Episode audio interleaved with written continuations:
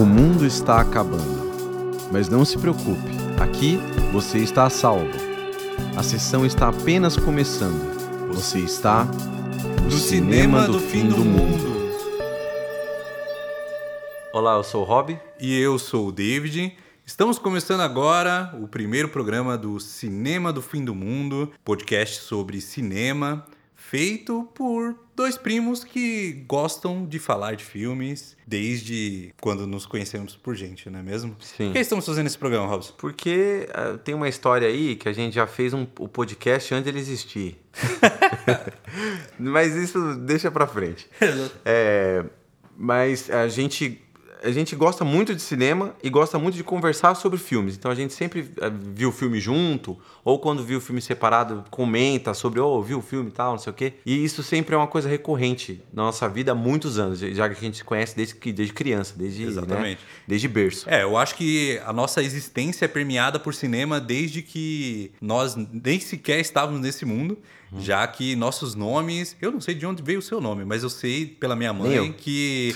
É, é, aparentemente, quando nossas mães estavam grávidas, nós tínhamos. Nós, eh, eles estavam no mesmo período de gestação, assim. Uhum. É, elas gostavam muito do David Banner, que era o nome dado ao Hulk nos filmes e séries do, do Hulk, né? Com Na TV. Lou Ferrino, acho que é esse é. o nome do autor lá. E. SBT, é, né? Passava no sei SBT. Sei lá, cara. Mas Passava aí o que SBT. importa é que acabou que eu nasci antes e eu acabei ganhando esse nome aí. O nome David. Mas desde criança eu me lembro de ver filmes com meus tios, filmes com você e com outros primos nossos. Então, sempre foi algo natural ver filmes, mesmo não sendo, no, no meu caso e no caso do Robson, a nossa profissão. A gente não trabalha com cinema, a gente não é crítico de cinema. Inclusive, uhum. é importante reiterar aqui que esse é um podcast sobre pessoas que gostam de cinema e não de críticos de cinema. Então, aqui você verá nossas opiniões, a gente vai falar sobre muitos filmes, vai dar nossas, nossos pareceres sobre diretores. Aliás, um, um uma das razões para a gente estar tá fazendo esse podcast é aprender sobre cinema, aprender mais sobre, sobre diretores, sobre filmes que a gente nunca viu, sobre cineastas que a gente nunca viu nem só ouviu falar por nome. Então eu acho que esse podcast é um convite para que vocês descubram mais sobre o cinema, mas que nós também estejamos nessa caminhada. É, de aprender e muita gente que está ouvindo aqui também faz. Vê um filme e acaba comentando com alguém, manda um áudio no zap. Oh, eu vi um filme tal, achei uma porcaria. Não, achei bom. Oh, um filme do, sei lá, acabei de ver um filme no streaming, fui no cinema, ver, vamos, vamos ver um filme junto. Aí, aí sai do cinema comentando sobre o filme. Nossa, que filme demais, ou nossa, que decepção, etc. Então a ideia mais ou menos é isso. A gente fazer mais ou menos isso que todo mundo faz na mesa do bar ou na saída do cinema, só que num formato podcast, num contexto em que o mundo acabou, né? Ou está acabando e imagina você dentro de uma sala de cinema se o mundo acabasse, né? E aí você, acho que provavelmente a pessoa que estava lá dentro não ia perceber tão cedo assim, enquanto as pessoas estão lá fora, né? Porque é um lugar protegido, escuro. Em meio a essa hecatombe chamada realidade, o cinema é um grande refúgio, é um ótimo refúgio. Então, esse podcast é um convite para que vocês se unam a nós nessa jornada de conhecimento, de discussão sobre filmes, cinema. Se tudo der certo, quinzenalmente. E para esse primeiro programa, decidimos falar sobre um polêmico diretor que muitos odeiam outros veneram. Grande David Lynch, saudoso David Lynch, que, pelo menos para mim, é um dos grandes diretores do cinema, muito conhecido por seus filmes difíceis. E hoje a gente vai fazer um, um apanhado um pouquinho de quem é esse cara. Quem é o David Lynch, Robson? Bom, David Lynch, ele tem 75 anos em 2021, agora, na época que a gente está fazendo um programa. Eu não sei o mês que ele nasceu, então se, se ele fez 76, não sei. Enfim, considero que ele tem 75. Exato. Tá ali, né, no, na terceira idade. E ele nasceu em Missoula, no estado de Montana, nos Estados Unidos, em 46, né? Ele passou a infância dele viajando pelos Estados Unidos e fez um curso de pintura. Ele é um pintor. É, né? Inicialmente, ele, em várias entrevistas, disse que ele é um cara cujo interesse inicial por arte vem da pintura e não da necessariamente do, cine do, cinema. Ele nunca foi um cinéfilo na infância, na adolescência, uhum. assim. E aí, nesse curso, ele começou a fazer, produzir curtas-metragens, ter um contato prim primeiro com o cinema. E depois, ele fez nos seus 31 anos, em 77, o primeiro longa dele, que foi a Razorhead. E aí foi aclamado, etc. Todo mundo gostou. Depois ele foi fazendo outros filmes. Nos anos 80 ele fez O Homem Elefante, que teve um, um sucesso de crítica e comercial também. Recebeu indicações ao Oscar. Depois ele fez outros filmes, que é inclusive fracassos, por exemplo, Duna, de 84. Outros filmes aclamados também como Veludo Azul, Blue Velvet. Em 90 ele ganhou a Palma de Ouro do Festival de Cannes com Wild at Heart, que é o Eu acho que é Coração Selvagem. Coração Selvagem dos anos 90, estrelado por quem? Nicolas Cage e Laura Dern, né? A Laura Dern, que fez vários filmes dele. Né? Exatamente. E aí depois ele produziu nos anos 90 92 uma série que é até bem falada hoje, né? Exatamente, icônica, talvez a obra mais relevante da carreira dele assim. Por mais que o cinema seja a mídia que o consagrou, Twin Peaks, ao meu ver, no meu convívio por ler assim, é muito mais falado do que qualquer outro filme da obra dele. Inclusive, eu conheço muita gente que conheceu a obra cinematográfica do Lynch após conhecer Twin Peaks. E o Lynch continuou depois de Twin Peaks, que em 1990 e 92 ele dirigiu algum, alguns episódios, depois teve um, um, uma pausa longa que voltou em 2017. Exatamente. Isso falando do, de Twin Peaks. Twin Peaks foi uma série que é, durou duas temporadas, que girava em torno de uma cidade onde um assassinato havia marcado aquela pequena sociedade inicialmente pacata, ingênua do interior americano. A morte. Quem uma... matou Laura Exatamente, Palmer. esse era o grande segredo a ser revelado, o grande mistério que se falou no início da década de 90. E na segunda temporada, após revelar quem foi o assassino, por é, intervenção, de certa forma, do, do canal onde a série era exibida, acabou que, por problemas de audiência, a série foi cancelada e nós ficamos praticamente 25 anos sem saber o que tinha acontecido com o agente Cooper. E somente em 17, com a volta da série pelo Showtime, deu um fim entre aspas, a esses, essa grande série da TV. Em 97 fez Estrada Perdida, Lost Highway. Aí depois ele fez o, o Impactante Cidade dos Sonhos, né? Que foi um filme que. Mas ele fez antes Straight Story, História Real. É, História Real foi em 99, né? Isso. Depois também fez o Inland Empire, que foi o último longa dele, né? 2006. Hoje ele produz coisas pra internet, tem um canal dele lá, um site dele, que é o David Lynch Theater, né? Canal dele no YouTube, que aliás é uma, uma, uma peça por si só. O David Lynch é um cara muito peculiar. Para quem já alguma vez viu entrevista com ele, ele é uma figura, ele tem sempre um topetão maravilhoso. Todo branco. Todo branco. Aliás, se você pegar fotos dele da década de 70 para 80, ele já tinha um topetão, ele já era essa figura. Ele fala pausado, ele fala devagar, ele tem aquela voz de quero ser seu amigo e sempre a mãozinha mexendo, aquele tique assim que eu amo. E ele é um cara que, como falei antes, foi sempre conhecido por obras difíceis, algumas muito difíceis. Para falar sobre ele, a gente decidiu fazer uma retrospectiva entre nós aqui. Tínhamos já visto alguns filmes do Lynch e nessa filmografia, optando somente por focar nos longas, nós optamos por três filmes. O primeiro, Eraserhead, filme de 77, que deu início à carreira dele em longas. O último filme dele, Inland Empire, o Império dos Sonhos, de 2006, que conclui até o momento a filmografia dele. E um filme bem lá no meio que nenhum de nós havíamos visto aqui até, até uhum. semana passada, que é uma história real a Straight Story de 1999. Então, vamos lá, Robson. Você assistiu Eraserhead, primeiro filme dele. O que você achou do, do filme? Primeiro vamos à sinopse. Robson, conte pra nós, qual é a sinopse de Eraserhead? Bom, Eraserhead, pra resumir assim, em poucas palavras e toscas palavras, é basicamente um cara que descobre que engravidou a namoradinha dele e.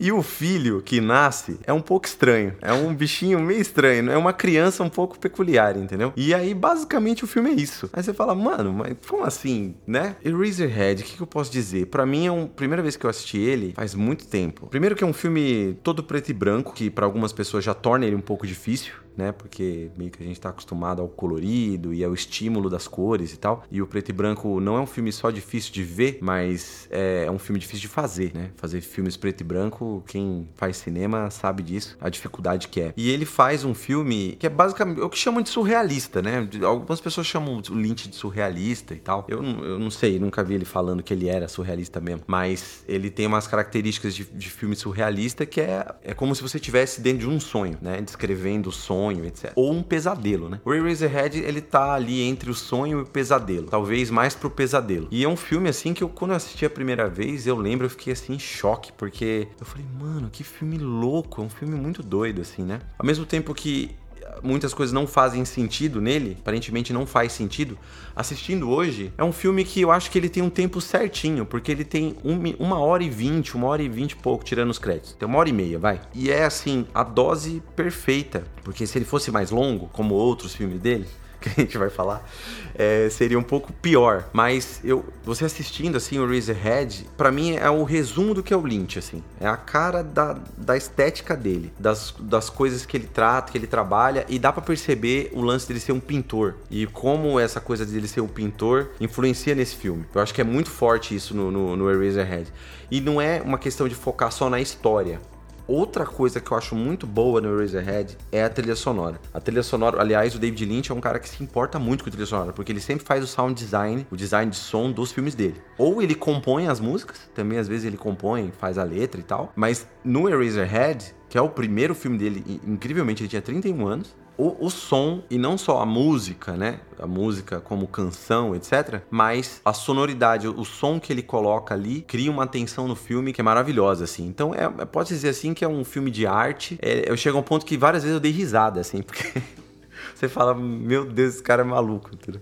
Realmente, Eraserhead é um filme muito peculiar. É um filme que, como você falou, apresenta muito da assinatura do Lynch, muito dos maneirismos que ele iria carregar para o resto da filmografia dele. Foi um, um filme muito difícil de ser concluído. No documentário David Lynch, a Vida de um Artista, de 2016, narra que por anos esse filme ficou em produção, com alguns períodos sem filmar. Ficou-se um bom tempo suspensa a possibilidade de se esse filme iria ou não ser lançado, mas durante um bom tempo ele foi um daqueles filmes que faziam muito sucesso no que eles chamavam de Sessão da Meia-Noite, que eram sessões exibidas em alguns cinemas norte-americanos, onde as pessoas iam para assistir filmes de terror, de ficção científica. E no boca a boca, esse filme acabou chegando a grandes diretores da época que passaram a elogiar muito a obra dele, como o próprio Kubrick, que falava Kubrick, muito é. bem. O Kubrick amava o Eraserhead. E o próprio Mel Brooks, posteriormente, ao conhecer o, o filme, chamou o Lynch para gravar O Homem-Elefante. E reassistindo ele, eu também havia assistido quando eu era muito mais novo, eu devia ter, sei lá, uns 20 anos. Eu percebo que eu não lembrava de muita coisa. E eu percebo que ele realmente é um filme que é tão estranho que você se pega muitas vezes rindo e de forma hilária, assim, sabe? Tipo, what the fuck? De uma cena que não é engraçada. Exato, porque e é você, bizarra. E você fica se perguntando que diabos eu tô vendo na tela que como o Robson falou, vamos lá. Qual seria a minha sinopse? Basicamente, Eraserhead é sobre um cara que recebe um contato de uma ex namorada, talvez, que informa que teve um bebê. Ela não está grávida, ela teve um bebê. O bebê está no hospital e ele vai ter que cuidar desse bebê. Esse bebê é possivelmente uma das coisas mais feias que você vai ver no cinema. É uma criatura quase de forma eu diria que ele é quase um Pokémon, sabe? Ele, é, ele, lembra muito, sei lá. É uma tá... tripa. Talvez isso, algo desse tipo em volta num, num, num agaze assim. E, e é ele tendo que lidar com essa paternidade inesperada e com os anseios e choros de, de que qualquer bebê pode ter. Só que é, o, o, filme tem poucas locações. Basicamente, ele, ele, ele se passa num, numa sala de cozinha, na casa da, da família da, da namorada dele, alguns, alguns cenários industriais e a residência dele. O, o quarto, quarto dele, dele, Que é um quarto de hotel. Né? Exato, e é basicamente isso. E revendo esse filme, esse filme me lembrou, sabe o quê? De Coragem, um Cão Covarde. Uhum. Isso eu tô falando sério. Se você pegar o, o Coragem com Covarde, uma sensação que eu tinha quando criança ao assistir, é que aquilo não era realidade. É uma parada quase onírica. Realmente, é como se no desenho, o Coragem com o Covarde, é... o Coragem, ele é um cão covarde que mora numa fazenda com seus donos, que é uma idosa e um idoso, e todo o programa eles são atacados por formas ameaçadoras que podem vir do espaço ou do inferno, ou seja lá de qual plano metafísico eles possam vir. É uma série que, por mais que seja infantil, tem um tom aterrador. E eu sentia isso quando criança. E ao rever agora o Eraserhead, eu percebo que ele é quase como um desenho animado do Satã, sabe? Assim. Uhum. Ele é, ele é absolutamente é, onírico, como um pesadelo, muitas vezes, como você disse. Tem momentos que não tem nenhum apego com a realidade, é difícil até entender o que, o que está acontecendo na tela, mas eu percebo que ainda assim ele tem um, um valor de entretenimento muito bom, porque ele é um filme que beira o hilário, ele chega a ser engraçado em alguns momentos, ele é ao mesmo tempo aterrador ele tem momentos que são absolutamente originais, que eu nunca vi em nenhum filme antes ou depois. E eu acredito que por mais difícil que ele possa parecer, ele é um filme curto e que, como entusiasta do cinema, pela sua singularidade, ele é um filme que para mim todos deveriam assistir. Se você gosta de cinema, por mais que pareça difícil, é um filme preto e branco, com diálogos muito espaçados, uhum. muito silêncio. Ele é um filme que para mim muitos ruídos, muitos ruídos. Para mim ele, ele é um filme que merece ser assistido. Aliás, é, temos aí o Jack Nance interpretando o Henry, que é o personagem principal, que é um ator que se tornou um dos parceiros do Lynch. Eu lembro vagamente no documentário de dizer que ele botou é, muita fé na produção do filme. Ele é um cara que é, esteve lá na produção mesmo em meio às dificuldades e que voltou para muitos outros projetos com Lynch, como por exemplo o próprio Twin Peaks. Se eu não me engano, ele fez também o Coração Selvagem. Eu acredito que ele pode ter participado também do Blue Velvet, mas enfim, ele virou um amigo do Lynch para a vida. Então é um filme muito difícil, mas ao mesmo tempo revendo eu percebo que ele não é um bicho de sete cabeças. Ele é um filme Não é, eu acho acho até um filme. É que é um filme estético, é um filme visual. Por isso que depois de saber que ele é pintor, que ele, ele, ele fez artes visuais e tal, faz mais sentido o Eraserhead. Porque tem, tem uma parte do Eraserhead que é em stop motion. Que, aliás, muito bem feito. Outra coisa que dos filmes do Lynch que eu vejo é o capricho que ele teve. O Eraserhead é um filme assim que parece que tá tudo no lugar. Tá tudo perfeito. A trilha é perfeita. A história, ela corre bem. E é uma história meio louca, porque é como um sonho, né? É meio absurdo mesmo. Então você não, não assista ele esperando um filme que vai ter um começo, aí tem uma, um arco narrativo assim que vai, ah, vai ter um problema, beleza, ele tem um filho dele lá. Aí o que, que vai acontecer com o filho? Vai vir alguém, vai matar, vai ter um assassinato, vai ter um negócio que ele vai ter que resolver, um drama. E aí, não, o filme não, não vai por esse caminho. É você, como espectador, assistindo aquele espetáculo de absurdo, assim, muito bem feito. Filme que vai deixar você com a mão, tipo assim, meio que esse cara tá fazendo? Porque a, a palavra que me resume ao Lynch é estranheza. Ele causa estranheza. Sim. Principalmente nos personagens. São pessoas não, não, não, que você não espera num filme. Porque um filme hollywoodiano, assim, você espera maquiagem, que, por exemplo, uma pessoa assim, asseada, com cabelo, né? Tipo assim, você vai ver um filme e aí a personagem, sei lá, uma mulher, personagem sai assim, correndo e o cabelo tá todo, né? Parece que foi no cabeleireiro. As pessoas são bonitas. É, né? exatamente. As pessoas estão todas arrumadinhas, né? Até quando tá meio, meio, meio zoado assim, tomou um acidente, tá até arrumado assim, né? O cara tomou um tiro, fica até arrumadinho. Dele não. São pessoas assim que são feias mesmo. Estão fora desse padrão estético que o Hollywood colocou. E ele coloca isso muito dos filmes dele. E, e às vezes são pessoas normais, né? Ele pega ali um ator que tem um narigão, ou um que tem uma boca meio estranha, tem uns dentes meio fora do lugar. E aí ele usa, eu acho muito legal isso, coisas que os irmãos Coen usam também. E isso mostra a preocupação estética do, do Lynch, que é a marca dele, que é o pincel dele, mano. Porque ele é um pintor mesmo no filme, né? Exato. E tem outra questão que eu acho que é primordial nesse primeiro filme e que se prolonga pro resto da carreira dele, também é o desapego de desfechos óbvios e de uma resposta clara do que está acontecendo. O que ele quer dizer é ele não quer encerrar a sua experiência no filme ao ver o filme. Ele quer que talvez você interprete da sua maneira o que ele estava mostrando. Porque talvez o que você interprete como que se está acontecendo na tela seja diferente da pessoa que está ao seu lado, sabe? Então, quando ao fim do filme você tem os créditos, dizer o que aconteceu exatamente sobre o que que é o filme, acaba sendo uma coisa bem individual. Eu acho que nenhuma eh, resposta encerra a pergunta. Nenhuma resposta é conclusiva, sabe? Porque o filme, pra mim, é um filme sobre paternidade. É um filme sobre lidar com o- as consequências da paternidade com, num mundo caótico onde as coisas estão deslocadas. Mas é isso? Não. É muito mais que isso, sabe? É muito mais que isso. O que me remete a uma pergunta que eu quero te fazer. Qual a sua passagem favorita do filme, Rosa? Por mais que eu pense numa favorita, tem umas que não saem da minha cabeça, por mais que eu queira, entendeu? Tem as- a, a- meio que a capa do filme, né? Que é uma cena, não vou falar onde está, mas é uma cena maravilhosa, que é o, o protagonista, ele tem um cabelo bizarro, né? É tipo- Maravilhoso. é É, muito o que bom. me faz pensar o quanto que é um desenho animado, cara. Pra mim é um desenho animado, cara, quase. É, que é tipo tudo meio exagerado, Sim, cara, sim. uma caricatura, né? Sim.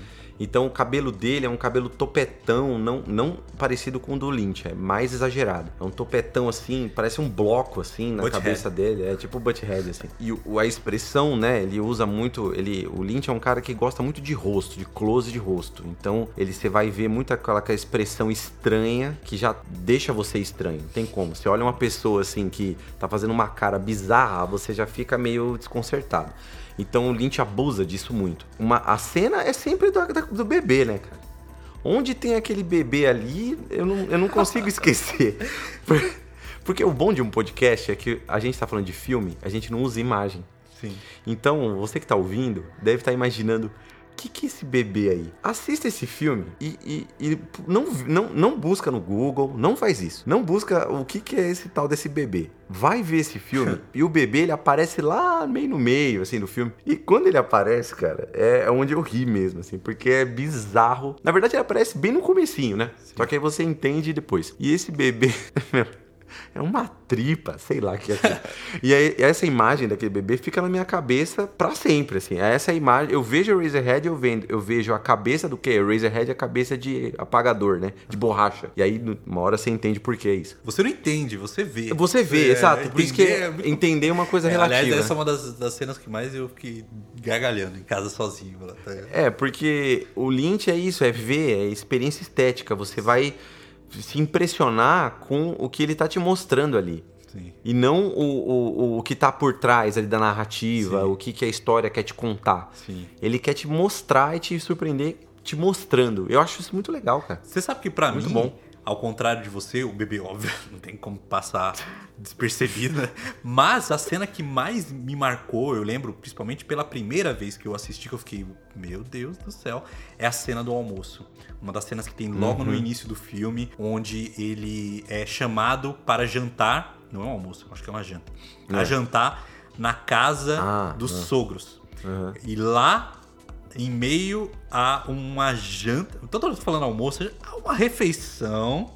e- e- eles vão servir um alimento estranho que é uma espécie de frango pequeno que não é exatamente como um, um- um frango, né? É. De verdade, não é um, como um frango se comportaria. Aquela cena é tão grotesca, a, a resposta da, da mãe do, da, da, da namorada dele, a- no momento em que ele começa a cortar o frango, que ela se dobra pra trás e faz um som absurdamente bizarro. Cara, tudo isso unido ao som. Porque, cara, reassistindo ao filme, eu fiz É, o um, som é Eu importante. assisti com um fonão e assisti o filme. Cara, os sons são tão bizarros, mas tão bizarros. Existe uma cena onde existe o que eu acredito ser a avó dessa Uhum. da namorada dele. E ela está catatônica na cozinha e existe uma salada que a sogra dele tá preparando e precisa É, tem que mexer ali é, a salada no molho. Isso, você tem Bom. que é, temperar a, É. a- a salada. E ao fazer isso, ela acende o cigarro, coloca na boca dessa mulher catatônica, coloca a salada no pote, no colo dessa mulher, pega as duas mãos dela, mexe, mexe, mexe, depois tira o pote e deixa ela lá. É tão, é, único. Não, não, tem. Eu acho que essa cena, como todas as outras que você verá ao assistir o filme, não vão escapar da sua mente. Porque são tão estranhas. E eu acho que isso é uma coisa que eu percebi ao encerrar, ao terminar o último filme que a gente vai falar já já, que é o Inland Empire. Eu queria muito ver vídeos do Lynch dirigindo. Eu vi alguns de Twin Peaks, mas queria ver ele dirigindo filmes, assim, no geral. Como ele diz aos atores o que eles devem fazer. Porque uma coisa que tem nos personagens, em sua maior parte do Lynch, não sempre, mas muitos, muitos, é um comportamento não natural. São mini movimentos. Eu percebo, por exemplo, naquela cena de dança que tem em Eraserhead, uhum. onde tem uma personagem feminina com as mãos cruzadas nos peitos e dançando a uma música e os passos que ela dá são muito mais curtos do que é tão estranho, é tão anormal, porque quando você pensa em alguém dançando, você tem uma, uma um vislumbre do que, uhum. que é dançar. E aquilo eu não chamaria de dança, entende? Uhum. Então eu percebo que é muito comum isso no comer, no andar de alguns personagens às vezes, sabe? E, e, e isso é, é, tem toda a obra do Lynch. Eu acho que essa estranheza tá lá, sabe? Sempre. E também umas subtramas que não necessariamente são absolutamente relevantes. Como, por exemplo, no Razorhead existe uma trama com a vizinha dele. E essa trama é uma, trama, é uma trama absolutamente estranha. Tem até um tom meio noir. Referência, né? Referência filme noir. E o, o, erotismo tá lá no, no nos filmes dele. Quase todos os filmes dele tem um quê de erotismo. Então, eu, eu acho que isso é algo que tá nos filmes dele desde o primeiro filme. Mas para mim é um filme independente de tudo isso que a gente falou, tem que ser experienciado. E é por isso que ele deve ser assistido. Pra é, mim... assim como todo filme. Se você for ver todo filme, maioria, não todo, né? Muito filme tem uma cena de um beijo. É muito comum você ter um romance no meio, seja de ação, seja de comédia, seja qualquer filme. Vai ter um beijo. Ou vai ter, geralmente heterossexual, em que um ator ou uma atriz, seja principal ou não, vai ter uma atração sexual em qualquer nível, seja do nível do beijo ou do sexo ato mesmo. Então, o Lynch, ele só segue segue esse panorama, só que do jeito dele, né? Até a, questão do sexo nos filmes dele é da, daquele jeitão dele, entendeu? Que não é um sexo ou um beijo natural e como se espera, etc. É, é meio bizarro. E, e, é verdade, isso em, em, vários filmes tem essa questão do sexo dele, né? E, e porque todos os filmes, geralmente norte-americanos, têm essa questão do sexo colocadas de acordo, sei lá, como, como se espera em cada década, né? Sim. Então, ou de uma forma mais aquele beijo técnico, né? Beijo de cinema, etc. Ou o sexo mesmo, ou sei lá, o Lavon Trier lá, você um sexo explícito. Então tem, tem essa questão também. Esse filme, para mim, é um dos melhores filmes dele, assim. para mim é o. Eu, eu, vou, eu, digo que é o melhor, mas ele fica empatado com outro que eu vou falar depois. Agora, a gente vai dar um grande salto na carreira dele, partindo de 1977 para 1999, com uma história real, mas é importante citar que muitos dos filmes que o consagraram estão na década de 80. Inclusive, você chegou a reassistir o Homem-Elefante, uhum. e eu imagino que talvez ali ele também tem, mantém algumas características, pelo menos estéticas, do primeiro filme dele. É, vale considerar que o David Lynch não é, a gente falou do Razorhead e tal, que ele é estranho e maluco, que não tá focado tanto na história história, mas ele dirigiu vários filmes, né? Vários filmes da carreira dele que tem uma história clara, são filmes bonitos, assim. Sim. O Homem Elefante é um deles, né? Pra mim é um. tá empatado lá com o Eraserhead como o melhor, né? É... O filme tem o Anthony Hopkins e tal. A gente não escolheu ele aqui para falar, mas é um filme bem bonito. Levanta várias questões sobre, sobre o que é anormal, o que, que é normal, o que, que é doença, o que, que é anomalia, o que, que não é, que é baseado numa história real, assim como o outro filme dele, que a gente vai falar agora, que é de 99, que é o Straight Story. Que para mim é um filmaço, eu me surpreendi. Dentre os três que nós escolhemos, esse intencionalmente foi aquele que nós não havíamos assistido ainda e também intencionalmente um daqueles que eram tidos como mais palatável. Pala... É, exato, mais normais assim. Esse filme narra a peculiar história de Alvin Strait, um idoso de 70 e poucos anos, após descobrir que possui alguns problemas de saúde que podem em breve minar a sua vida, decide resolver algumas pendências com o seu passado. Uma delas, um irmão que há mais de 10 anos ele não fala que hoje reside do outro lado do país. Então, diante da impossibilidade de ir até esse irmão dirigindo ou de outro meio de transporte, ele decide cruzar vários estados em cima de um cortador de grama para poder reencontrar esse irmão que está brigado com ele. A partir dessa premissa simples e peculiar, baseada em uma história real, E sensacional, né? é, exatamente. O Lynch apresenta para nós um dos filmes mais diretos, straight. É. Talvez a brincadeira do nome original, que é. E o esse- sobrenome do cara, né? Exatamente. História- a- o nome original, The Straight Story, que poderia se traduzir com desde a história de Straight, que é o personagem principal, até uma história direta, uma história É. reta, uma história linear, digamos assim, Uhum. e que se espelha, e, isso espelha no, no- em como a história é narrada. É um dos filmes mais diretos do Lynch, é um filme é, absolutamente é, com começo, meio e fim, muito bem definido. O Lynch filmou linearmente. Pra ele, em entrevistas da época, ele disse que foi um dos filmes mais experimentais, o que é engraçado ele dizer uma, uma coisa Experimental pra ele. é, exatamente. Pra mim é um filme muito bonito, é um filme muito singular. Me surpreendeu ao assistir. Você também tinha assistido pela primeira vez, né? Qual foi suas impressões do filme? Vale reiterar que é um filme foi, foi comprado pela Disney, né? Então você vê lá, o filme da Disney, né? Porque querendo ou não, a Disney botou o dedo depois, mas quando você vê lá a assinatura da Disney, teve um crivo pra aceitar esse filme, né? Então você fala, pô, vamos ver, vai ser um filme família. É o que todo mundo falava mesmo. E realmente, é um filme bonito, bem bonito mesmo. Que coisa que no Lynch, a, essa questão de bonito, beleza, assim, não beleza estética, mas de ser um filme belo, assim, é o contrário. Geralmente os filmes que causam estranhamento, perturbação, né? Filme pesadelo, essas coisas. E esse filme não. Aí ele surpreendeu muito, assim, mas tem o toque do Lynch ali. Sim. Quem, quem conhece ele, quem já assistiu vários filmes dele, vê ali as peculiaridades.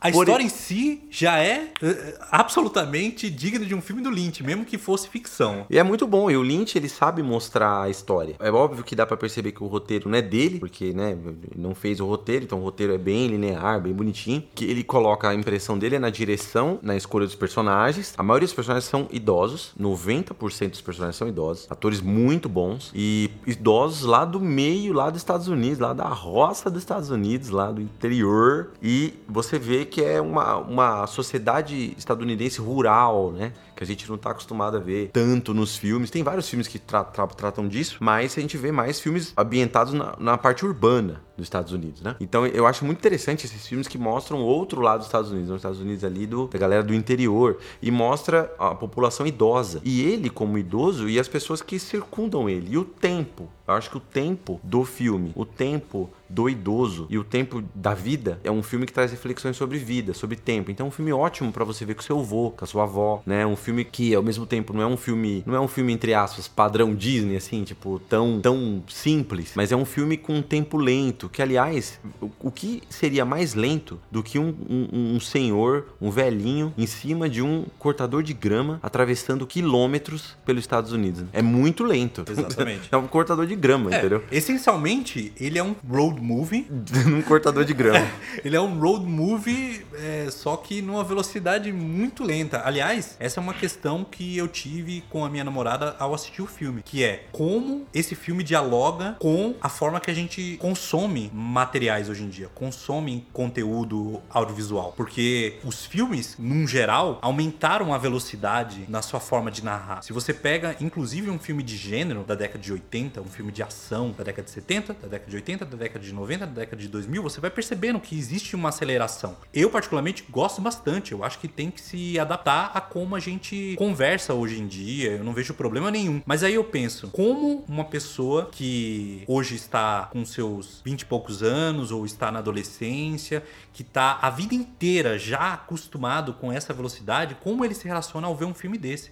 Porque tem momentos no filme que são absolutamente nada acontece feijoada. Tem momentos que é, é de pura contemplação, onde você vê aquele idoso numa velocidade de 2 km por hora em cima de um cortador de gramas e o cenário ao redor. O ambiente rural, a estrada, as plantações, sabe? E se você lembrar no começo do programa que a gente falou da biografia dele, o David Lynch, quando na infância, viajou muito pelos Estados Unidos. Com certeza deve ter viajado a carro, né? Então acho que isso remete um pouco, assim, acho que ele se identificou nesse sentido, né? Sim. Eu ouvi num podcast, num outro podcast sobre o, o Lynch, que o Lynch tinha um avô que dirigia muito devagar. Ele, por mais que tivesse lá a velocidade permitida, ele era um- uma pessoa que gostava muito de dirigir devagar. E o Lynch gostava muito disso. O, o Lynch se familiarizava, ele, ele gostava da ideia de, de você absorver as coisas com calma, devagar, sabe? Aquela coisa que o vô dele tinha, sabe? E, e eu acho que isso tá nesse filme, sabe? Eu acredito que toda a passagem do Alvin pelo interior norte-americano, indo ao seu trajeto final, é muito preenchido com encontros que ele tem com as pessoas e todos os encontros são muito otimistas e todos eles mostram um pouco mais sobre esse personagem, porque a gente sabe que ele é um idoso, ele tem um objetivo, que é encontrar o irmão dele que tá a 300 e poucas milhas de distância, num cortador de gramas. A gente não sabe muito mais além disso. E é através dos contatos, dos encontros que ele tem ao longo do caminho que a gente sabe um pouco mais sobre quem ele é. Especialmente o contato dele com pessoas mais jovens do que ele. Ele é uma pessoa que viveu muito. E, e eu percebo que tem muito disso no filme. Sobre o envelhecer, sobre até como ele escolhe é, ter aquele veículo, aquele cortador de gramas em meio a uma rodovia com veículos correndo. Tem momentos que ele passa por um vários ciclistas e é como se o que for mais lento, o velho, ele é deixado para trás. O jovem, ele quer correr, ele quer ir para frente. As coisas não precisam ser rápidas para acontecerem, elas vão acontecer. Independente de qual seja a velocidade que ele tá indo, ele tem um objetivo e ele Tipo a enxerga- morte, né? Exato, exatamente. Independente se você corre ou não, você vai morrer do mesmo jeito. Exatamente. Então, pra mim, assim, ele é um filme que me tocou muito. Eu acho que ele é um filme muito otimista, muito bem escrito. Eu falei pro Robson que, pra mim, é um dos melhores finais. Lembro num- em, em filmes que eu vi nos últimos 10 anos, possivelmente um dos, melhores, um dos meus finais favoritos do cinema. Acho o filme maravilhoso. O ator principal, que é o Richard Farnsworth, ele, ele é um puta ator. Ali, quando ele fez esse filme, ele estava com câncer. Eu acredito que já havia sido diagnosticado com um câncer terminal. Ele filmou o filme mesmo com muitas dificuldades, muitas dores. E muitos atores que filmaram o filme disseram que ele passava uma baita energia para um cara que estava à beira da morte. É, eles dedicam o filme a ele. Exatamente. É... Não, o filme ao final é dedicado ao Alvin. É o Alvin, né? Mas não é ele também? Não. É, eu confundi, olha só. Confundi, olha só. O cara é bom, hein? O cara é o bom. Ator, O ator é bom mesmo. o ator realmente é maravilhoso, porque Pois é, ele virou Alvin. É, exatamente. E se você ver a foto original, ele, É parecido. ele tava com câncer nos ossos, se eu não me engano. E no ano posterior, o filme foi lançado em setembro de 99, se eu não me engano. E no ano posterior, por volta, acredito que da primeira, do primeiro semestre, em algum momento, ele se suicidou na fazenda dele, acredito por dores. Ele tava realmente num processo final da vida, assim. E ele deixou com certeza um grande legado, porque pra mim, como um- ele mesmo disse que foi a melhor atuação da vida dele, ele que durante boa parcela da carreira foi um stuntman e é um dublê. Isso. Ele era um dublê e só lá pros seus 50 e poucos anos que passou a ser ator. E ele tá maravilhoso no filme, não só ele, como também os atores que ele encontra ao longo do caminho. E que- inclusive a filha do. do- do- Exatamente, que é a Cissy Spacek, Uhum. atriz conhecida de Carrie e vários outros filmes. Pra mim, ela tá num papel excelente. A, a, a forma como ela fala, truncado, é, ma- é maravilhoso, cara. A relação dele com ela, de como ele olha pra ela, cara, é muito incrível. Como Uhum. ele olha pra ela, o amor que ele sente por ela, em meio a toda essa esse filme quase Eu diria um filme maduro. exato, mas É um filme maduro do é, Lynch. ele parece ser. Ele, ele, por mais que ele possa parecer um filme convencional, ele tem muitas, muitos elementos lynchianos lá. Um elemento que até agora eu, não- eu me pergunto é por que, que aquele livro que ele carrega no, no bolso? Ele carrega um livro no bolso. O filme inteiro. Você não percebeu isso? Olha só, atenção ao filme. Ele usa uma. Ah, aquela roupinha, né? Aquela é, camisa de flanela típica dos caras do- do- da área rural dos Estados Unidos. E ele tem um livro no, no bolso que fica meio pra fora, assim, um pouquinho o livro. E não, eu não consegui ver que livro que era. E o filme inteiro ele tá com esse livro lá. E eu falei, "Ué, uma hora ele vai tirar esse livro, né? Vai falar. E não, o livro fica lá, tira colo lá, o filme Não sei, inteiro. mano. Se fosse no Brasil, eu diria que seria uma caderneta de jogo do bicho. Mas eu acho que é Que é um o filme livro mesmo, um livro, um romance, alguma coisa assim. Aliás, quem ser? souber, quem souber, né, comenta com a gente aí, envia aí. É, quem assistiu o filme e perceber que, que livro que é, retorna pra gente. Exatamente. E você tinha citado antes, em nossa conversa antes de gravar, sobre a peculiaridade da escolha dos atores. É, porque eles são. É, o, o corte de cabelo. e Eu imagino que são pessoas normais do, dos Estados Unidos. Eu acho que ali. alguns são. Alguns são lá, não são nem atores, né? São pessoas lá que moram lá e vivem lá porque a forma deles agirem, o, o corte de cabelo, a roupa, o jeito e das pessoas que. Eu até pensei que esse ator, o principal, não era ator. Porque eu olhei a mão dele. Falei, mano, a mão de roceiro, mano. Meu vô tem essa mão aí. É, pegou enxada na vida. Essa mão aí não é a mão de ator, não, mano. Acho que porque ele foi dublê, né? Talvez ele deve ter usado a mão e tal.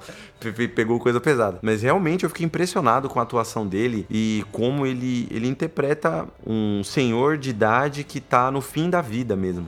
E pra ele não tem pressa, porque ele sabe que a vida dele já foi completada, ele só precisa curtir a vida do jeito dele, no tempo dele. Então meio que ele acaba curtindo a vida e as pessoas olham de uma forma estranha, as pessoas já acham, que, que, que maluquice ele tá fazendo. Ele tá vivendo a vida. Isso que parece o mais maluco. O que me tocou nesse filme foi a mensagem dele. Ele tem a narrativa dele que é lenta, de propósito. Todos os atores maravilhosos, atriz lá, muito bom. Mas a mensagem que ele passa é linda. Nesse sentido, assim, de beleza, de arte, assim. Você fala, caramba, você- é um filme que você fica pensando durante dias, assim, sabe? Sim. Aí você pensa na primeira pessoa mais velha, seu avô, sua avó, pessoas velhas, é, idosas que você tem próximo de você e você começa a pensar como eles, como eles agem. Por exemplo, o que eu vejo uma coisa muito comum em pessoas mais idosas é que elas não falam muito o que vão fazer. E esse ator, o, o, o- o personagem é meio isso. Tem uma cena do filme lá, logo no começo, que ele tá lá construindo um negócio e a filha dele, ô pai, o que, que você tá fazendo? E ele não fala nada. Não, tô vendo aqui. Ele tá construindo lá, montando lá o, o carro dele, né? Que é o. Ele tá meio adaptando pra viajar. E, e aí ele chega nos lugares, ele não conta muito a história dele, ele não conta muito o que tá acontecendo, ele só age, ele só faz. E ele não conta muito pra filha dele. É, é meio parecido, assim. Então é um filme muito. Por isso que é um filme família. Mas não é aquele filme família que você. Ah, que legal. Não, você sai reflexivo. Eu diria que esse é o filme que eu imaginaria que o Robson não iria gostar, porque o Robson não gosta de filmes felizes.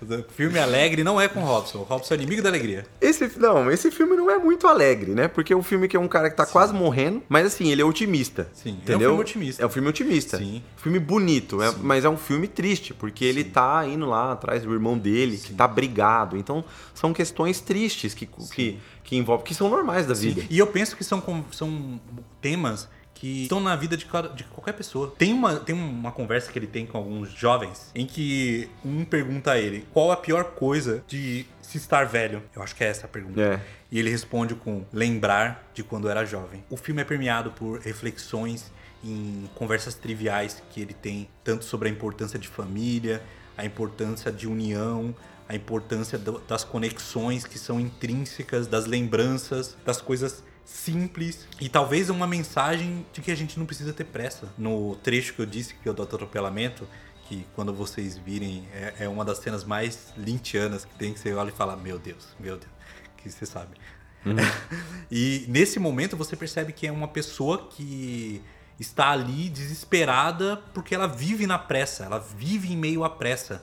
É, é- é quase como se fossem duas pessoas estranhas Sim. em mundos, universos diferentes, em velocidades diferentes, né? Ali, é, num- numa mesma situação. É um filme até didático, assim, nessa questão do tempo, assim. Ele, aí ele traz, ele fala sempre de tempo, tempo, essa questão que você falou, só que diferentes cenas. Essa cena, por exemplo, é uma. E aí, uma das melhores cenas que é lynchiana pra mim, assim, ao ponto, assim, que é o Lynch, é o- o- os mecânicos. Aqueles irmãos, Os gêmeos. Sim. Aquilo ali é David Lynch total, Sim. porque é, é a parte bizarra, é o toquezinho dele. É. Não, tem esse- vários, vários tem vários, mas aquele ali estão dois irmãos que tem um negócio na boca, que tipo um, um implante. É, sim, sim, sim, sim. Tipo, que é desnecessário ter aquilo, mas o Lynch colocou ali o toque dele, tem a Sim, assinatura dele ali no filme. Por isso que eu falo que deixa o toque David Lynch, porque esse filme não parece David Lynch. Porque a gente tá acostumado a ver o David Lynch doidão. Sim. Maluco, estranho. E esse filme, ele está no meio muito frutífero do Lynch, porque em 97 ele tinha acabado de lançar Lost Highway, que eu acredito que já é a Estrada Que é uma- Perdida, que é uma doideira. Posteriormente, ele fez em 2001 o Cidade dos Sonhos, e lá no meio tá esse filme, com esse no meio sendo absolutamente distinto desses outros, desses demais, sabe? Então eu acredito que foi muito bom para ele é, ter produzido esse filme, até porque é, mostra uma outra faceta do Lynch. Mostra que ele é um artista muito versátil. Não é como se ele não soubesse fazer, entre aspas, um filme convencional. Não é isso. É que ele tem outras inspirações, ele, ele tem outros desejos. E ele ama esse filme, ele gosta desse filme, tal como os outros dele, tirando Duna, que ele não quer nem falar sobre, sabe? Mas é, esse eu não vi ainda. E, e Vai ao, ser o último. ao fim, eu tenho a dizer que esse está entre os meus filmes favoritos do Lynch. Eu ainda não parei para pensar qual seria o filme, meu filme favorito, que aliás, hoje, no momento em que estamos gravando esse filme, falta somente dentre os longa-metragem Duna para assistir. Porque hoje nós concluímos o último filme dessa lista que a gente havia proposto, que é Império dos Sonhos, o último longa-metragem até o momento do David Lynch, filme de 2006, que talvez tenha sido uma experiência, uma das experiências mais peculiares que tive em muito tempo. E eu vou deixar o Robson aqui falar um pouco sobre o filme, porque talvez estamos entrando num campo um pouco mais complexo. O que, que você tem a dizer aí sobre Império dos Sonhos? O que, que seria uma sinopse da Império dos Sonhos? Império dos Sonhos é um filme que fala de uma atriz de Hollywood, que está lá em Hollywood, uma atriz já que está na sua carreira, no ápice da sua carreira, ela é contratada para um filme. Ela contracena com um ator também consagrado e tal. Já tá no, no ápice, né? Os dois estão no ápice da juventude ali do, do, da sua carreira. E só que tem uma coisa peculiar nesse filme. Ele não é um roteiro original, né? Aí eles ficam, ué, mas eu pensei que o roteiro original. O diretor conversando com eles fala que esse filme já foi. Tentaram terminar esse filme várias vezes. Só que o problema é que os protagonistas morrem. Mas não é que morre no filme, morre na realidade. Aí eu olhei e falei, nossa, legal, hein? Isso aparece lá na meia hora do filme. Veja bem, esse filme tem 3 horas, 2 horas e 59 minutos. Sendo que o filme, nos créditos, ele tá rolando ainda. Não é tudo preto, crédito, acabou o filme, levanta e vai embora. É, então é não. praticamente o último segundo. É, é, o filme é 2 duas, horas e 59 minutos e sei quantos Eu acho que é até uma piada o Lynch não ter deixado 3 minutos, só para você acreditar que não é tão longo, talvez. e o fato de ser longo não é problema, né? Enfim, a gente tá acabando de falar de tempo, de sei o quê, tem filmes longos, são ótimos. Cansa às vezes, tal, não sei o quê, mas essa é uma outra discussão.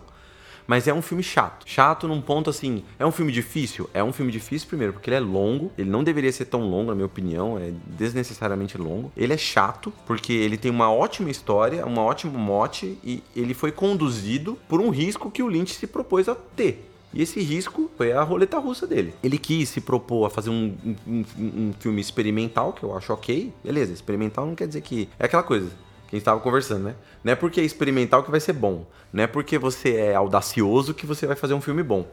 E é um filme que se perde no roteiro, a história. Porque, para mim, o que é um filme bom? É um filme que conta bem uma história. Independente da história que for. Pode ser a história mais bizarra do mundo. Que é um, sei lá, um, um senhor idoso que tá quase morrendo andando numa. que pega um cortador de grama e atravessa os Estados Unidos. Aí você fala, nossa, o que, que você pode tirar disso? Um lindo filme. Agora, esse mote aí do, né, de uma atriz que tá num um suspense, etc. Que mistura realidade com sonho. Nossa, dá para fazer mil coisas. Mas ele conduziu mal esse filme. E tem aquela coisa da experiência estética dele. De usar uma câmera DV, uma câmera meio VHS, aquela estética bem podre, com a luz estourada, sem bater branco, sem nada, tudo meio feio, pra meio que experimentar e colocar umas coisas umas imagens meio surreais, os diálogos que né, são desconectados. E isso não é o problema do filme. Eu acho é a forma que ele conduz. Que às vezes fica cansativo, fica uma coisa que ficou tudo nas costas da Laura Dern, que interpreta muito bem. E, e como eu falei lá no começo, o Lynch tem muita essa obsessão da, do rosto, né? Que é uma coisa típica do cinema, né? De expressões faciais e tal inclusive dos diálogos, né? De falar com a face, falar com o olhar. E ela consegue muito bem isso. Só que chega um ponto do filme assim que você fala, nossa, tá no uma hora o filme, uma hora e quinze. E o negócio tá. Ai, cansa. Aí falta duas horas de filme. E aí é o ponto que eu tava com tanto sono que eu falei, não, eu vou dormir né? E depois eu assisto esse filme aí. Depois o David veio hoje aqui de gravar o podcast e ele também não assist, conseguiu assistir inteiro, né? E a gente assistiu junto o resto de uma hora que faltou. É, esse filme eu tenho um histórico com ele, porque eu lembro que quando eu era mais novo, prepotente, ah, eu assisto todo filme, eu lembro de baixar esse filme num formato que eu diria que morto, chamado RMVB, que era um formato que a gente baixava arquivos numa menor resolução e normalmente a gente fazia isso, por exemplo, com séries, porque às vezes a gente queria ver rápido um, uma série, um E episódio. demorava pra baixar. É, porque demorava pra baixar, eram outros tempos. E olha que nós não estamos falando de um, um passado tão longínquo. Eu estou falando de 2009, talvez, 2008, 9, 10, por aí. E eu lembro de baixar Império dos Sonhos e eu comecei a assistir e eu lembro que eu de eu achar a imagem meio feia, tá, sabe? Naquela época e, e eu julgava que era por conta do formato que eu achei. Assisti cerca de uma hora e pouco, não consegui terminar. Aí passou um tempo, fui lá, vamos tentar novamente. Não passei muito da parte que eu tinha parado anteriormente e nunca mais encostei no filme. Vamos reassistir Império do Sonho. Comecei a assistir, deu uma hora e pouco, sono. Preciso dormir. E, claro, um dos erros de assistir filmes como esse é o horário, que eu acho que eu já vou falar sobre isso quando formos falar da pergunta do programa. Mas eu comecei tarde, então tive que parar de assistir o filme. Ontem eu retomei o filme. Vamos assistir o filme. Eram uma e meia da manhã, bateu o sono de novo. E lá estava eu batendo na marca de duas horas de filme. Ou seja, ainda faltava uma hora para encerrar esse martírio. Então eu falei com o Robson.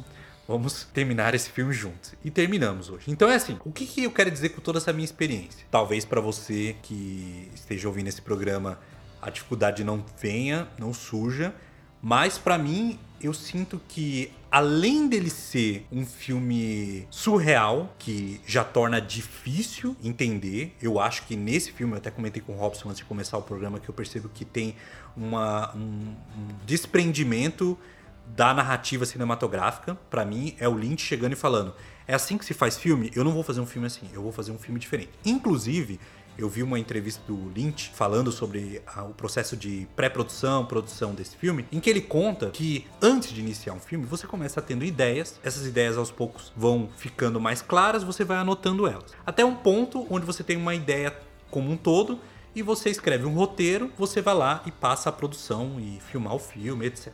É o que o Lynch diz. Para esse filme, ele optou por fazer uma coisa diferente que a Laura Dern estava com ele desde o começo nessa proposta, que era ter a ideia, escrever e filmar. Então, o filme inteiro foi nesse freestyle muito doido, em que não havia ainda uma noção do que estaria por vir. Não havia uma noção de se cena X se conectaria ou não com Y. E assim por diante. Era uma coisa muito improvisada, pode-se dizer.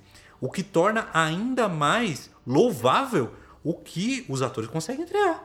Porque eles não sabiam muito bem para onde eles iam parar ali, sabe? E tem muitos atores bons desse filme, muitos deles aparecem em poucas cenas, não muitas uhum. cenas. A conexão que ele vai ter, que aquela cena específica que provavelmente aquele ator gravou sem saber muita coisa, a não ser um background básico, talvez, do personagem, é totalmente desconexo com o que você vai ver lá na frente. Então, ele é um filme que exige muita atenção e mesmo com muita atenção, ele desafia a sua compreensão. Ele é um ensinamento no fim das contas. Eu não gostei do filme, eu não gosto desse filme. Eu acho que eu não acho ele ruim. Essa é, é a parte importante. Tem outros filmes que eu já vi que são difíceis assim e que eu não gosto, eu detesto. Esse filme não é que eu detesto, eu acho que é uma experiência legal de ter assistido esse filme. Eu, não, uhum. eu, eu, fico feliz de finalmente ter terminado e eu me vejo daqui a muitos anos talvez revendo. Dificilmente. Mas tem chance que, que eu faça isso. Se ele quisesse terminar esse filme, tá, tá, é perfeito, porque tem todo um arco da história dele como cineasta, do que, que ele quis mostrar, e esse é o ápice da filmografia lintiana, assim, que é muito a cara dele. E eu percebo que ele ensina que talvez você tenha que, muitas vezes, se desprender dessa ideia de querer entender um filme, sabe? Uhum. Uma obra de arte. Da mesma forma como você pode ir num, num museu e ver uma escultura ou uma pintura que você olha, ela parece muito simplista para você e você até age com desdém, sabe? Você talvez não tá entendendo o todo daquilo lá. Talvez a sua compreensão, por mais profunda que seja, ainda não é o fim. O que o Lynch teve como ideia para certas cenas, como elas se conexam, o que, que ela quer passar para você, cara, para mim é só o que o Lynch imprimiu naquele filme. O que eu apreendo disso, o que eu aprendo disso, o que eu entendo disso é outra coisa. E o que eu entendo é nada. mas, mas, é, mas ainda assim é, é uma experiência válida, sabe? Uhum. É uma experiência válida, mas assim, dentro de todos os filmes dele, esse é o que eu não recomendaria para uma pessoa que não tem experiência com filmes mais difíceis, assim, ou que não tenha assistido nenhum outro filme do Lynch. Ele é um filme que talvez desmotivaria outra, as pessoas a quererem ver outros filmes do Lynch, sabe? Sim. Eu, eu inclusive vi com minha namorada o, uma história real e eu acho que ela só viu o Homem-Elefante no passado. Não tenho certeza. Se eu tivesse. Porque nós estávamos em dúvida entre assistir o Império dos Sonhos ou uma história real. E a gente optou por uma história real porque era mais curto. E não porque era mais difícil e nada. Se ela tivesse assistido esse filme, eu duvido que ela ia querer assistir outro filme do Lynch. Duvido. É, porque estigmatiza. Aí dá para perceber por que a gente escolheu esses três, né? Porque um é um marco na, na, na, na carreira dele. O segundo, que é o Straight Story, é uma exceção, pode dizer assim, mas eu não acho que é uma exceção, mas é um outro lado do Lynch que ele é capaz muito de fazer e que ele fez no Homem Elefante, que é, é, é, também uma história assim que é, que é meio straight, assim, que é reta, que faz sentido, que a história tem começo, meio e fim. Só um parênteses. Eu percebo que talvez o, uma história real dialoga exatamente com essa trajetória. Hum. Porque existe um fim para a aventura, a saga do, na vida do Alvin. Para aquele fim, ele vai cruzar muitos e muitos e muitos quilômetros de avenida, de rodovia, onde ele vai encontrar muitas e muitas pessoas diferentes, onde ele vai ter experiências diferentes, mas todas vão levar a um mesmo fim. Mas é uma estrada que ele vai percorrer e ele ainda é o Alvin. É o Alvin percorrendo vários momentos ali. Tem uma parte do filme que não está no filme, que é a vida pregressa uhum. do Alvin. E lógico que a gente não vai ver o que acontece depois do fim. E nessa vida pregressa, a gente sabe que ele já foi um cara que teve que foi casado, a gente sabe que ele foi pra guerra, a gente sabe que aconteceu um monte de coisa muito, muito diferente e mais aventuresca, talvez, do que aquilo que a gente vê no filme dele simplesmente lá em cima daquela daquele cortadorzinho de grama, sabe? Uhum. E eu acho que é tal como a história do Lynch, cara. É uma estrada gigante onde ele já passou por muitas e muitas coisas e que esse filme também faz parte, entendeu? Então, quando, quando e se eventualmente alguém vir a dizer que esse filme é muito diferente do Lynch, que não tem nada a ver com Lynch, etc. Não, cara, ele tá lá, ele é, faz parte acho, desse. Faz parte, sim.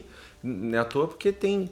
É, eu não acho o Lynch um cara somente experimental, somente surrealista. Ele é um diretor de filme. Ele imprime o estilo dele. Só que no Inland Empire, no Império dos Sonhos, ele foi no extremo disso.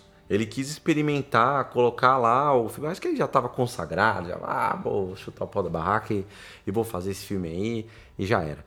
Só que deu, não, funcionou. Tem uma cena que eu achei que foi a melhor de toda do filme, que é um diálogo bizarro lá, que eu achei que foi o mais interessante, assim, que me acordou. Mas o resto do filme, assim, é bem é, chato, é pesado, não, tem, não te traz interesse, não conta a história. Porque, como eu falei, para mim, um bom filme é aquele que entrega uma história, que conta bem uma história. E esse filme não conta, por mais que ele não tenha que contar história nenhuma, ele tem que contar alguma coisa. E ele não conta nada. começa a contar e depois ele vai para outro lugar, depois vai para outro lugar, você fala, ah, tá, beleza.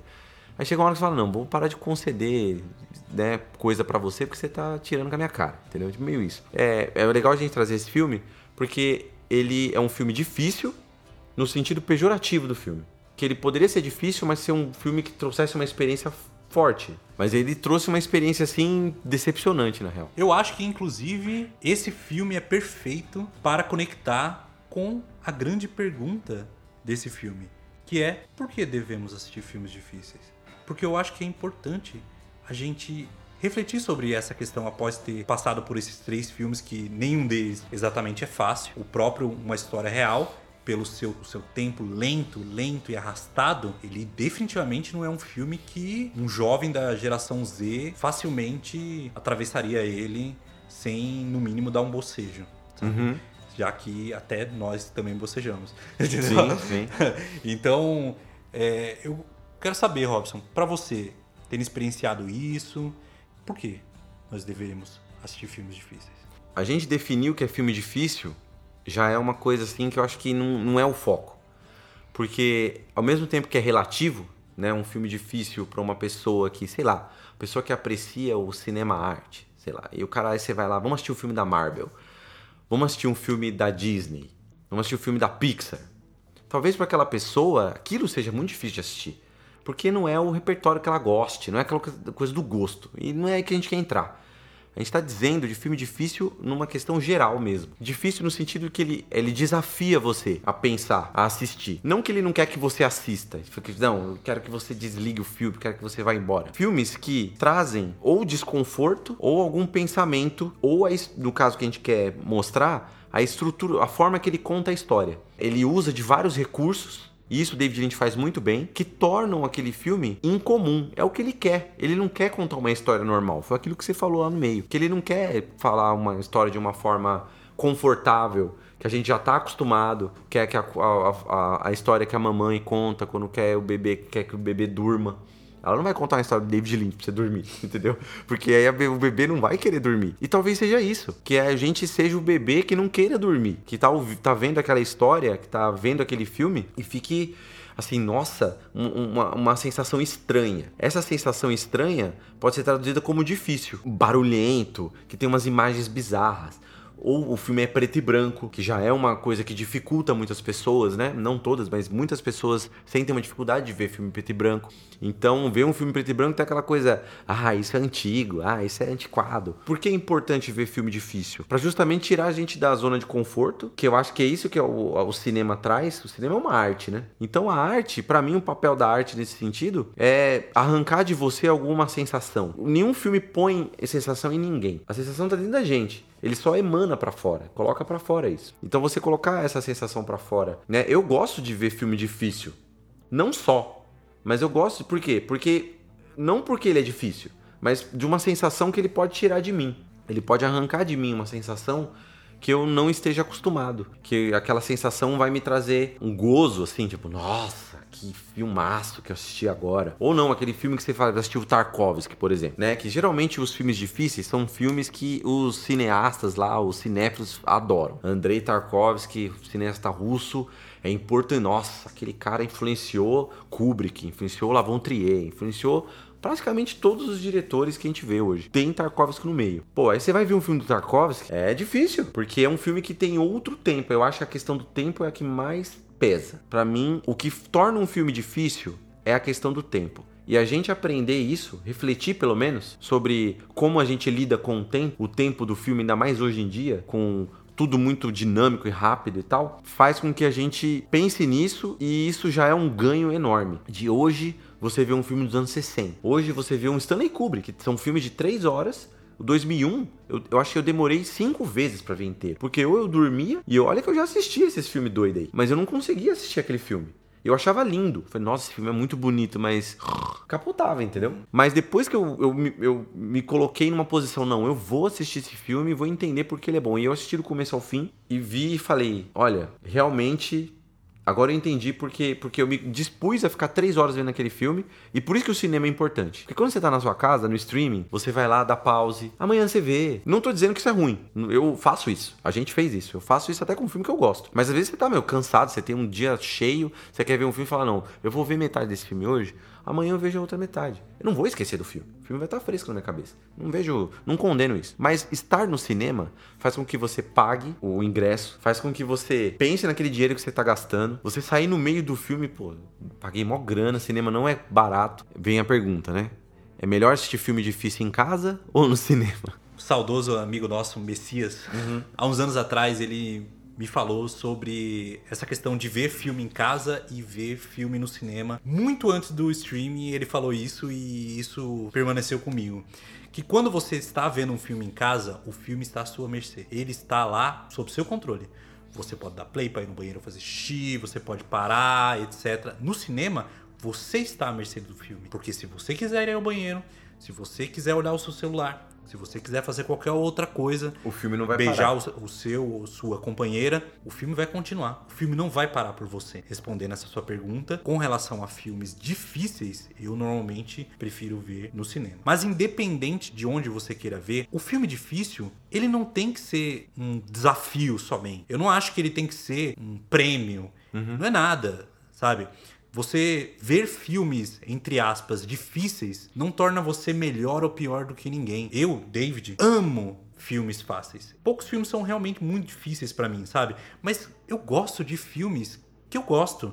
Independente deles serem arrastados, deles serem difíceis. Então, eu acho que é importante a gente tirar de lado essa coisa como se fosse algo sagrado. Tal como um filme experimental não faz um filme bom, um filme difícil não faz um filme bom. Um, assim como um filme extremamente divertido, engraçado, leve, pode ser animal, brilhante. A gente vê isso o tempo todo em filmes da Pixar. A gente uhum. vê em dezenas de comédias que são maravilhosas, sabe? Eu penso agora que recentemente entrou na Netflix o Estômago, sabe? Uhum, filme, ótimo filme, filme nacional maravilhoso. E esse filme é engraçadíssimo, é o Ratatouille brasileiro, sabe?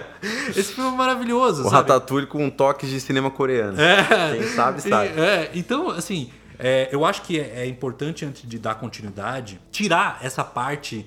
Oh, você gosta desse Wall-E aí, desse Toy Story?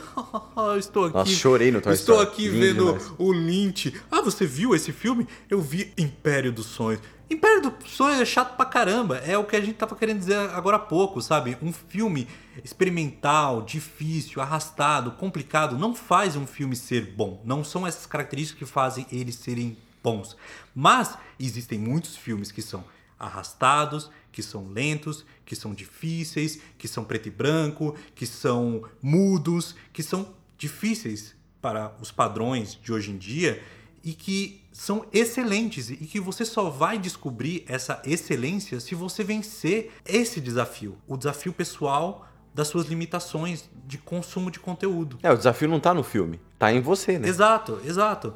Porque nós estamos no momento hoje em que nós estamos acomodados a consumir coisas que são fáceis, coisas que são simples, tal como música. Hoje, num consenso geral, uma música com 3, 4, 5 minutos de puro instrumental, sem vocal, sem nada, as pessoas não têm paciência, entende? E eu não estou dizendo, mais uma vez, não é porque a música tem 3, 4, 5 minutos de instrumental, de é, virtuose, que ela é uma música boa, entende? Uhum. Uma música absolutamente simples pode ser muito, muito incrível. A gente sabe que é assim. Mas o ponto é, existem, existem coisas brilhantes, simples e coisas brilhantes, muito complexas. Se você está só acostumado a consumir coisas simples e não se abre a consumir coisas complexas, você vai deixar de lado toda uma vertente de possibilidades que vão te enriquecer, que vão te trazer alegria, felicidades filmes difíceis, músicas difíceis, livros difíceis que após vencer aquele primeiro, aquela primeira grande barreira, sabe, do, do de, de algo que você nunca viu antes, ou tá, você vai descobrir felicidade, você vai descobrir uma alegria de ter conhecido, de usufruído de uma coisa diferente, sabe? Uhum. Porque um filme difícil ou um filme fácil, no fim, é entretenimento. Então, eu acho que no hoje, o fácil é o padrão. É a linguagem das redes sociais. Eu, David, tenho muito essa dificuldade hoje em dia, porque eu assisto muito YouTube, sabe? Uhum. Porque eu consumo muita coisa ao longo do dia, então acaba que quando você pega uma coisa que precisa, putz, eu vou assistir um filme de três horas e meia. É tempo. Antes de, de, você sequer saber se o filme é veloz, dinâmico, você já vê o tempo. Eu lembro, você até citou em conversa antes do, de gravarmos, uhum. do irlandês. Uhum. Quando o irlandês saiu, e veja bem, é um filme que saiu na Netflix. Um dos maiores incentivos é do consumo quase compulsivo né? Onde você termina uma, um episódio de uma série, vai para outra, vai para outra, vai para outra, vai para outra, e tem essa sensação de que você sempre tá vencendo, você, você, tem quase uma recompensa de ficar. E, pô, você vai pegar um filme de três horas e meia, é só um filme. Então o primeiro desafio é três horas de filme, mas você nem deu play. Você nem sabe se o filme é extremamente divertido, dinâmico, rápido, sabe? Então. A eu... quantidade de meme que teve falando das horas do, do inlandês, foi o que superou, assim. Não sei, na época que saiu o filme, é. todo mundo falando, não, três horas, aí dá o cara com a caveira, assim. É. E como se fosse uma coisa extraordinária. Exato. E... Três horas e meia, né? É. Mas tem filme, tem um monte de filme de três horas, faz tanto tempo. Sim. Eu acho que você já justificou muito bem no começo, e eu não tenho muito a acrescentar a essa questão do porquê. Mas eu posso dizer que nada é mais recompensador do que você se abrir a possibilidade de conhecer coisas novas que fugiam do escopo de interesse seu no mundo do cinema, já que é o tema aqui, e que você só vai descobrir se você pegar e talvez se desafiar.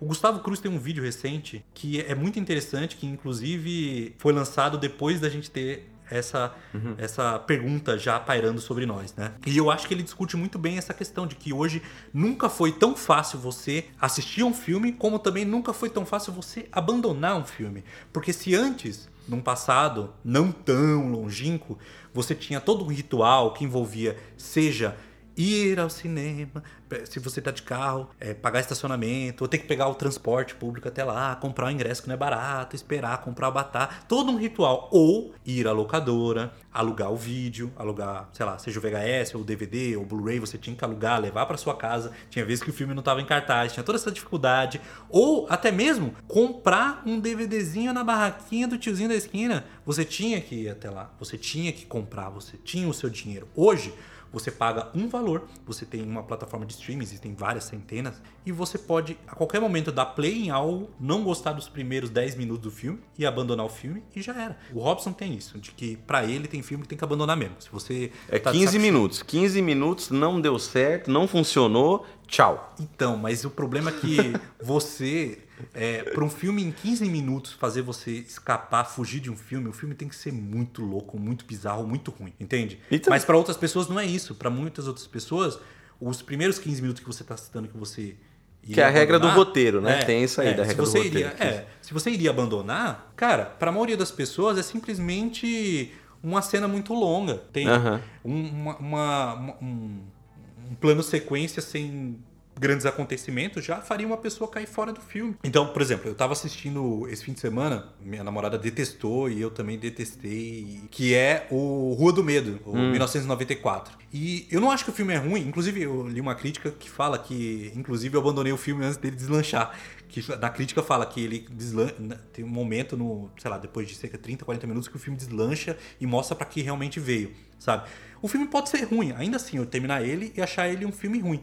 Mas é, a gente, a minha namorada já estava querendo abandonar porque ela estava de saco cheio dos clichês logo no começo do filme, entende? Então a razão dela é outra. A razão uhum. dela é que ela, tipo, ah, ela odeia filme de terror. Também tem isso. E é um filme de terror teenager. Então ela já. Tudo que ela detesta estava ali naqueles 15 minutos que ela assistiu. Eu, o que eu queria falar desse filme, que eu quis usar ele como exemplo, é o quanto que ele é dinâmico. Eu acho que em menos de 20 minutos de filme aconteceu tanta coisa e você sabe tanto sobre vários personagens o, o, modo dele ser dinâmico me atrai. Eu gosto desse dinamismo em filmes contemporâneos. De não perder tempo com umas coisas. De mostrar de cara que, nós estamos tratando de um filme de terror. Então o filme já começa com uma cena de assassinato que remete muito a pânico, aliás. Pra galera, pensando nas pessoas mais novas, todo filme é, tem que ser assim. Entendeu? Uhum. Todo filme, em 20 minutos, já aconteceu muita coisa. Se em 20 minutos tudo que aconteceu foi duas pessoas conversando numa mesa de jantar, falando sutilezas entendeu? E silêncio, e sutileza, e silêncio, e sutileza, e silêncio, e sutileza. A pessoa fala, vai tomar no cu. Eu não vou assistir essa merda, entendeu? E é esse o desafio que eu proponho. E é esse o desafio que eu acho que a gente tem que. A gente, a gente tá aqui para incentivar vocês a ver filme. E a nós também. O objetivo final é que tanto nós, aqui desse lado, quanto vocês, aí desse lado, tentem vencer esse desafio. Se você tem problemas com filmes preto e branco, procure gêneros que você tem maior afinidade, sejam mistério, terror. Pegue esses filmes, pegue filmes mais antigos, procure diretores que sempre você se esquivou, assista filmes deles e descubra o que realmente talvez você goste, porque tem coisa escondida nesses campos escuros de, que fogem do seu interesse. Uhum. Você também vai descobrir que tem diretores que você não gostava antes, que você tinha um, uma certa ojeriza, que você gosta muito. Assim como você vai ter a certeza de que alguns autores você não gosta, como é o caso meu com o. Quem? Francês.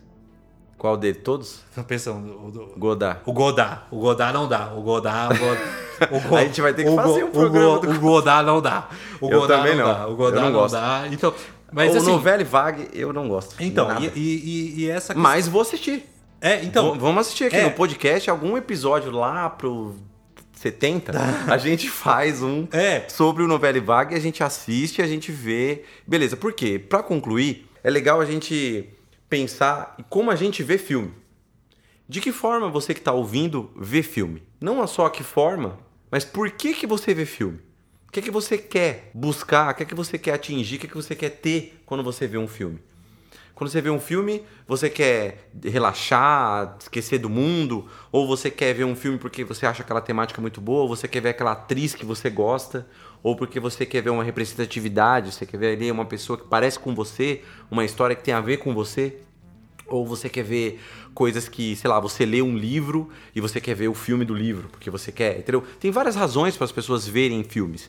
E, e eu penso que o filme, ele não é. O filme é um produto. O cinema, a palavra cinema com C maiúsculo, é uma arte, é uma coisa muito maior do que isso. Então a gente pensar que não existe filme difícil. Existe filme. E se ele é difícil, eu vou descobrir lá no meio. E, ou no fim né? Eu, se ele é difícil ou não, eu vou assistir. E por quê? Para justamente isso que o David falou, que eu achei interessante, que é, é você expandir as suas sensações. Porque você ficar no meio sempre ali confortável, nas sensações que você está esperando, até quando ali você vai ficar? Porque a vida passa, né? E aí você vai chegar a um ponto, pô, nunca assisti esse filme. Mas é um filme meio arrastado, não gosto, não gosto. Se você tá minimamente disposto, a enxergar o cinema como uma arte, não só o produto filme, é, é, uma, é uma primeiro, um primeiro passo bom, assim. De buscar alguns filmes difíceis. E o David Lynch, eu acho que é um diretor bom para isso. De se começar a ver esses filmes um pouco difíceis, experimentais, que na verdade não é tão experimental assim. Eu acho, sei lá, o Godard muito mais experimental que ele tá ligado? No sentido, assim, de ser mais difícil. para mim é muito difícil ver novela e Wagner, assim, é dificílimo. O Lynch não, o Lynch para mim é mais fácil. E por isso que a gente veio trazer o Lynch aqui. Porque ele, ele tem um pouco desse senso comum, assim, de ser um filme difícil, porque ele é experimental, é o filme doidão, um filme estranho, um filme perturbador, certo ponto, que vai trazer esse, esse lado e que vai desafiar as pessoas a, assistir os filmes dele. Então a gente recomenda muito que vejam não só esses três filmes dele, mas também as outras, a outra filmografia dele, outros filmes que a gente não teve que falar porque o tempo é curto, a gente não consegue né, falar de tudo. E vamos caminhando para os finalmente. Então, David, acho, diga aí. Acho que a gente pode passar para o próximo bloco. Próximo bloco, e lógico, vocês aí ouvindo, né, a gente falar pra caramba aí falaram, não, uma hora eles vão recomendar, né? Além dos filmes que a gente falou, né? Que são altamente recomendados, inclusive em Land Empire, que a gente não gostou, porque vai que você assiste e você gosta, né? Tem a questão da, da a, a sua interpretação do filme. A minha é diferente da sua. É, sim. Então, você que tá ouvindo, talvez ame esse filme. Eu conheço pessoas que amam esse filme. Uhum. Então, eu acho que hum, se você tem vontade, Assista. Assista. É essa, essa é a intenção do nosso podcast, é de fazer as pessoas quererem assistir e recomendar também, no final sempre, outros filmes, que não necessariamente tem a ver com David Lynch. O Pitaco Final. Enquanto você aí aguarda o fim de tudo, nós aqui vamos deixar algumas recomendações, algumas sugestões de filmes aqui da semana. Eu começo hoje, Rob? Pode começar. Hoje eu vou recomendar dois filmes onde um deles eu assisti e outro eu não assisti, ora ora. Porque dá para recomendar filme que você não assistiu. É lógico, porque eu também vou assistir. Inclusive, eu me comprometo a todo filme que eu recomendar aqui que eu não assisti, eu vou assistir e em programas futuros eu retorno para dizer se eu estava errado em recomendar. E hoje, os dois filmes que eu vou recomendar são de um diretor, pode-se dizer que em início de carreira, o nome dele é David Robert Mitchell. São dois filmes recentes, um deles chamado Corrente do Mal, It Follows, no original. Um filme de terror muito peculiar, que me marcou bastante quando eu assisti. Ele é um filme muito bem filmado, os atores são muito bons.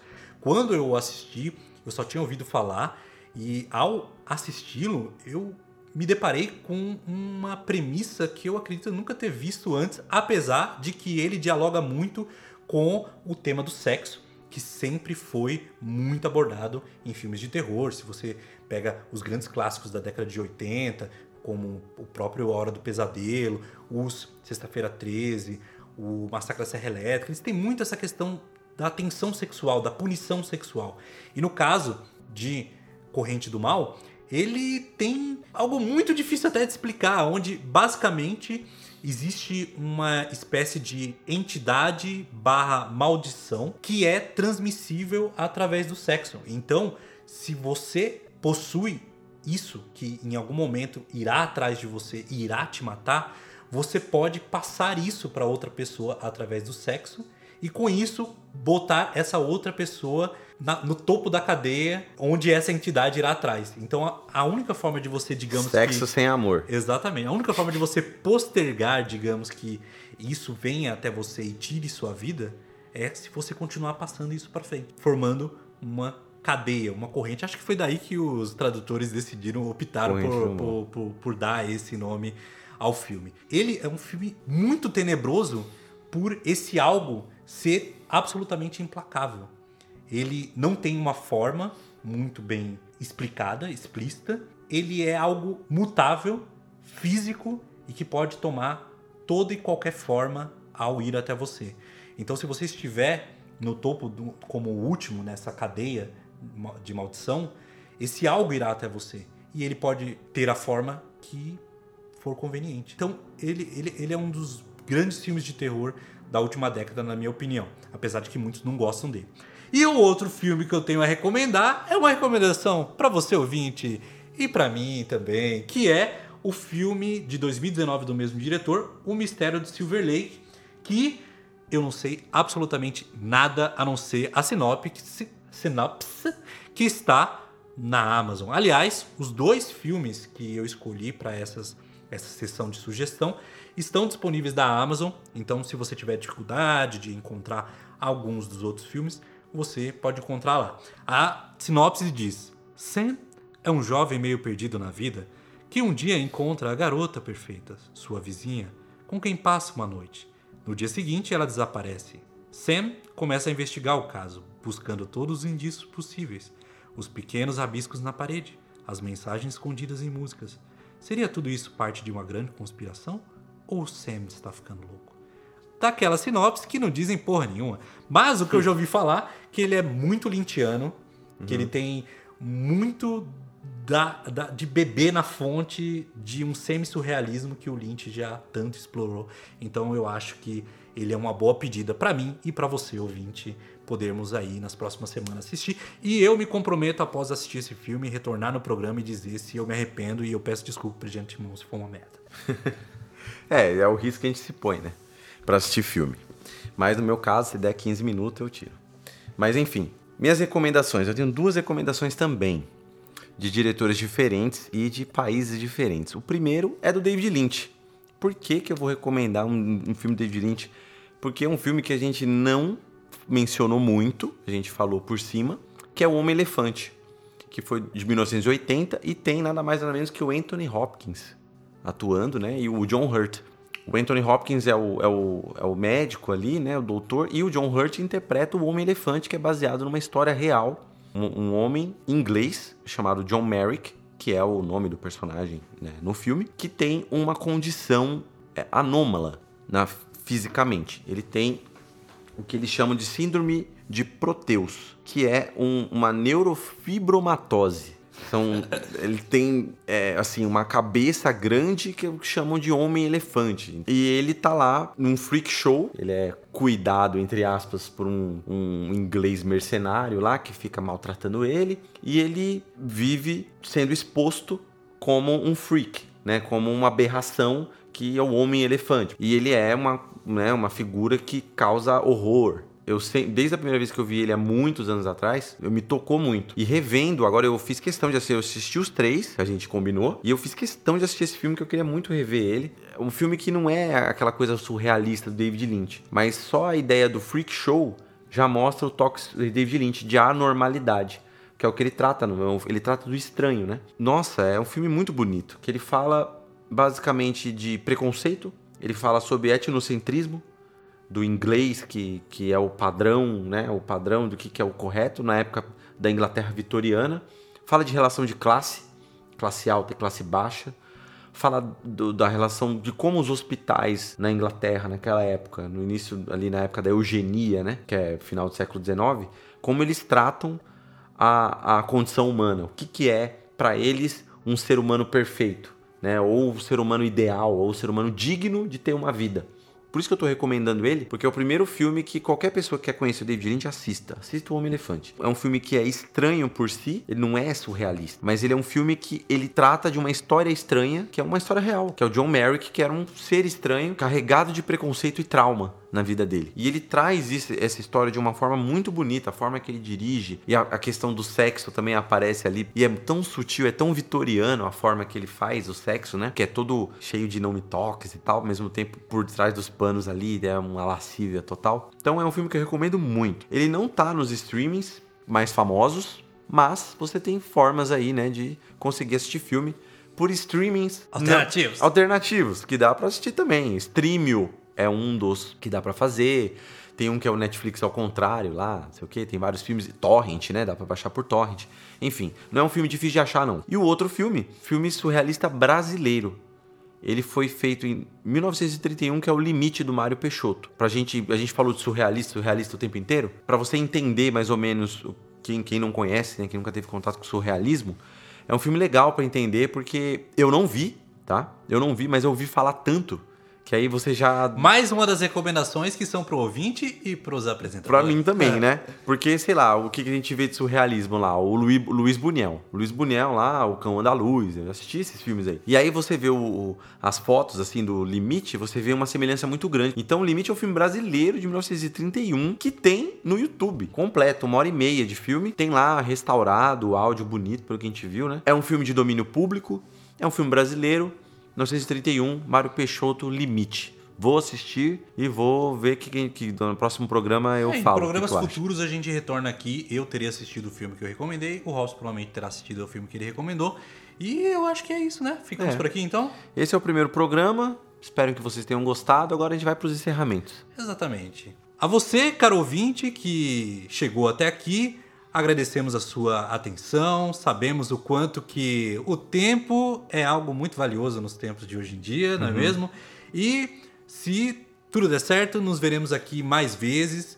Queremos saber sua opinião, queremos saber o que vocês acharam do programa. Se vocês assistiram aos filmes que a gente citou aqui, procure nós nas redes sociais, deixe suas impressões sobre os filmes do Lynch. Você gosta do Lynch? Você não gosta do Lynch? Você gostou do programa? O que você sugere? Se tem alguma recomendação?